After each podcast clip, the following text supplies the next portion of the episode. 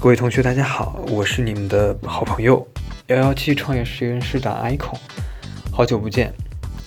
最近呢，icon 更新了两期视频，然后呢，最近呢，关注 icon 的朋友越来越多了，在这里呢，icon 表示非常感谢。那废话不多说，今天呢，我们来讲一讲爆款视频的其他的两个要素。首先呢，跟大家先简单介绍一下，呃，短视频行业中间 PGC 和 UGC 的重要性。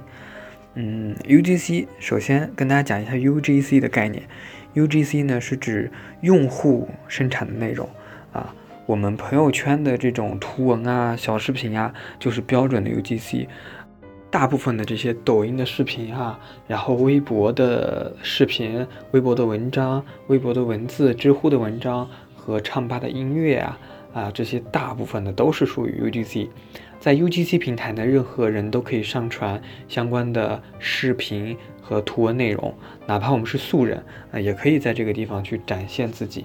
UGC 呢和以普通用户自发的生产内容为基础，并且呢引发人和价值内容的关联、人和人的关联以及人和商业的关联。其实从整个网络视频行业发展来看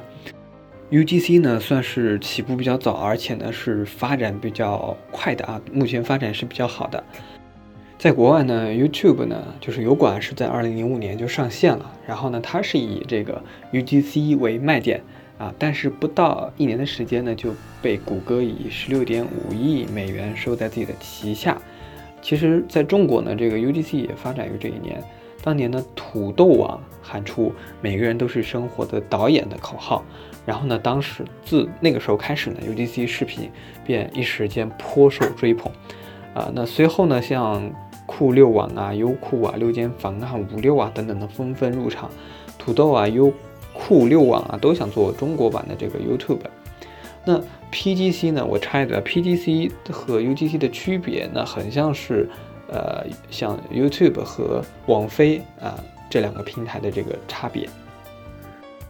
其实呢，在这个酷六啊、土豆开始这个以 UGC 为卖点的这个这几年，呃，直到是前几年啊，这个 UGC 的发展呢一直是比较滞后。那其中的原因呢，就是因为当时的人们的这个拍摄设备还不是特别清楚，而且呢，这个也没有相应的这些平台去帮助用户去更好的去生产这个 UGC 内容。其实呢，各大平台呢也相对来说不太会去扶持。呃，之前啊不太会去扶持 UGC、UGC 这类的内容，因为相对来说 PGC 的内容呢是比这个 UGC 内容要更加专业的。那这里呢，我中间插一句啊，就是介绍一下 PGC。所谓 PGC 呢，就是 P 就是 professional，就是专业的视频生产者生产出来的这个内容啊。然后呢，这个后来演变过程呢是在嗯抖音出现的时候。啊，后来呢，我去参加一些比较这个重要的一些长视频的平台的一些会议啊，某个国内的这个长视频平台这种会议啊，那当时呢，大家就提到说，呃，二零一五年啊，二零一六年是呃 PTC 的这个这个大厦是完完全全被 UGC 这个大厦所摧毁了，而且呢是在这个废墟中去去重建啊，注意这个词儿叫废墟中重建，就可谓是。呃，后来这个 UGC 啊，呃，随着我们拍摄设备、个人的拍摄设备，包括像抖音啊、像快手这类的平台和相应的一些手机的剪辑软件，大大降低了这个 UGC 的这个生产的呃水平的限制啊，同时呢，也拉近了这个 UGC 跟 PGC 之间的这个呃距离。那现在毋庸置疑来说，UGC 跟 PGC 的这个距离呢是越来越低，分界线呢也越来越呃不明显。像抖音现在更多的这个 UGC 的内容呢也越来越趋于专业化。其实 PGC 发展到今天呢，也是这个离不开 UGC 的长时间去沉淀的。也正是因为有了这个 UGC，才慢慢培养起人们创作的欲望。让他们呢更愿意拿起手机进行拍摄和创作，这个这个事儿呢，我们慢慢的回想，就是在一七年、一八年的时候，抖音刚刚去呃开始的时候，我们那时候大多数接触到的视频，还都是呃一些简很简单的一些颜值啊，一些不需要太多呃精致的去创作去修饰一些视频，呃，反而现在呢，更多的这个呃火起来视频都是经过精密的这个创作和嗯剪辑的这样的视频。好，那问题来了，为什么 UGC 跟 PGC 现在的这个分界线越来越不明显？为什么我们还要去重点去强调 UGC 跟 PGC 的差距呢？啊，那我们现在认为 PGC 它 P 在哪里？它优越于 UGC 在哪里？在策划。所以说到最后，呃，怎样的不论怎样的这个同类的视频，它最后比拼的还是它的这个策划的能力。好，那 UGC 跟 PGC 的这个差差别和它的这个东西，我觉得大家应该已经相对来说已经理解了啊。那呃，我们来聊下一个更重要的东西，也是更干货东西，就是如何培养自己的网红，或者是如何把自己培养成短视频的网红。呃，二零一六年呢，这个 Papi 酱呢横空出世，带热了和强化了这个短视频的概念，它呢成为二零一六年。第一的网红啊，甚至有人说他因为他的缘故，使得网红这个概念呢被重新定义。现在呢，这个网红舞台上的最强光，无疑是打在短视频的这个达人的脸上的。而且呢，毋庸置疑，短视频呢已经成为网红经济的温床。呃，如何快速去成为网红？拍条视频嘛，对吧？那些不断涌出的这个网红的主播，他的成名路径都非常相似。首先呢，是在这个呃像呃抖音啊、快手这些平台上去上传短视频，积累用户和名气，成名之后呢，再延伸到其他领域，他们呢会有电商、代言等等巨大的商业潜力，变现的能力也很强。我们来想一想，现在呃当年的 Papi 酱第一条切片广告就超过了千万的代言费啊，然后现像现在呃李佳琦呃。直播直播个口红都能把口红给卖断货，对吧？那在短视频时代呢，具有表演、搞怪、模仿能力的人往往被赋予和激活，这是图文时代、语音时代所不具备的。于是我们看到，只有在类似秒拍这样的 APP 上，才能诞生这么多富有才艺的有趣的视频内容。短视频时代的网红跟从前定义的网红呢有所不同。他们呢可以说早期是早期网红的进阶，我们可以把网红的发展史大致定为三个阶段。呃，我们我建议啊，这个我们在理解这个三个阶段的同时，我们去呃想一下，呃，从一八年到今天我们所接触的像抖音啊、快手这样的平台网红的发展史。第一个阶段呢，就是要求拥有高颜值，在当时呢，像一。一六年、一七年，甚至更早，想做网红，必须要长得漂亮、身材好，这样呢才可以通过高颜值的街拍和美妆啊，或者是呃吐槽的这种方式呢，去引起粉丝关注。长得漂亮或者帅气这样的天然优势是那个时期的重要利器。那早一批呢成长起来这些抖音的网红，无一例外不是那些颜值非常高的啊，甚至像后来的这个。呃，温温婉啊，也是，呃，那不少的这些人呢，单纯靠脸就能获得大批粉丝的关注和跟随。这个时期基本呢以平面网红啊，或是视频网红为主，不少网红呢靠一两张照片就可以一炮走红，获得巨大的关注。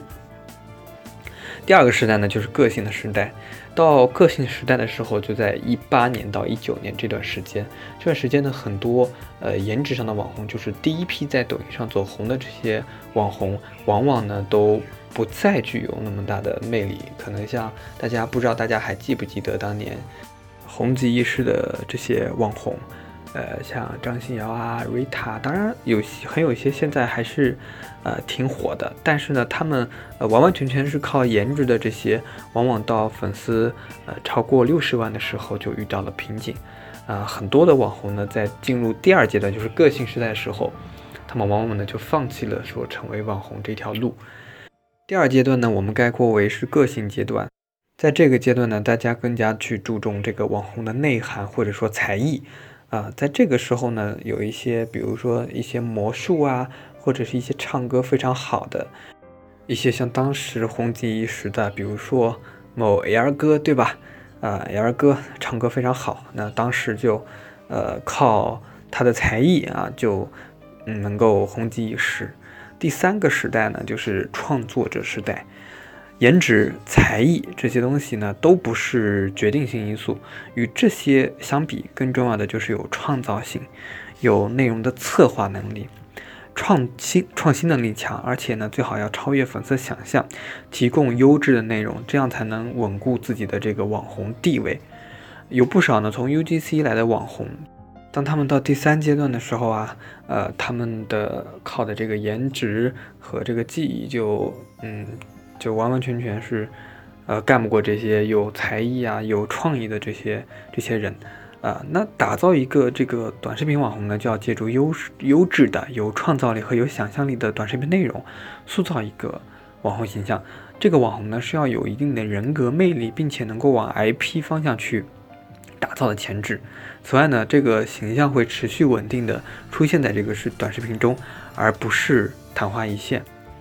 昙花一现的像事事件型的这些网红是无法成为短视频网红的，因为他们缺乏稳定的，呃，缺乏内容的持续性的推出。像温婉对吧？那这个事儿呢，我们就不多举例子了。那接下来呢，就是我为大家去概括几个要素，它能成为这个短视频网红，目前在这第三阶段能成为短视频网红的这样的潜质。第一个呢，就是他要是一个身怀绝技的普通人。比如说他特别有趣，对吧？能说方言特别有意思，对吧？讲段子能力非常强，那他可以。第二个呢，就是甄选有趣有料的人。有趣有料的人呢，不光是在平时在生活里呢，他们就很获得人们的喜爱，他们可能天生就比别人幽默，在某一方面甚至有一些独特的这个见解和想法，并且呢乐于分享。在很多这个平台，这种人呢都。不难去走红。第三呢，就是能突破自己，能扮丑啊，能卖萌，能搞怪，呃，能去做一些突破自己的一些事情，呃，那这个东西呢也是非常非常重要。很多网红呢放不开，或者说有网红包袱、有明星包袱、呃，有气质包袱这种的，那很多时候呢做不好心理建设呢，就豁不出去啊，就很难去。呃，走火，或者说很容易就会碰到瓶颈。第四呢，要突出个性，要找到自己和别人不一样的地方。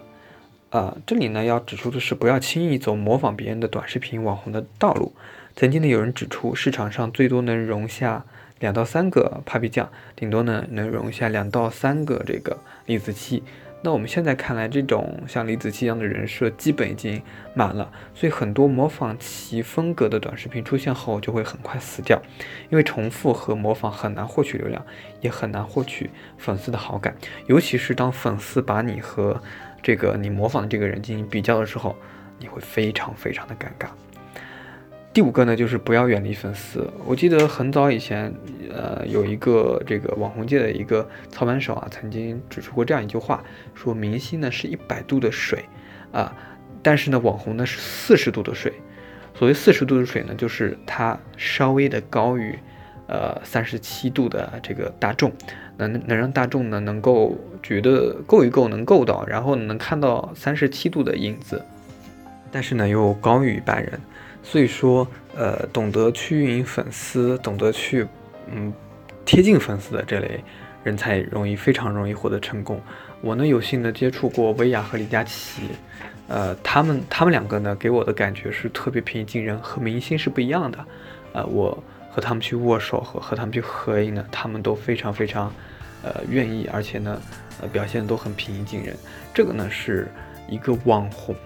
他自身的一个素养，网红呢不应该像明星那样去保持更多的这个距离感。好了，今天的分享就到这里。那接下来的一些视频呢，我们会基于之前讲的这几个点去细化、去拆分，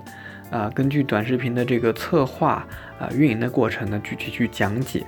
啊，希望大家多多支持，多多鼓励。谢谢大家，我是 Echo，我们下期再见。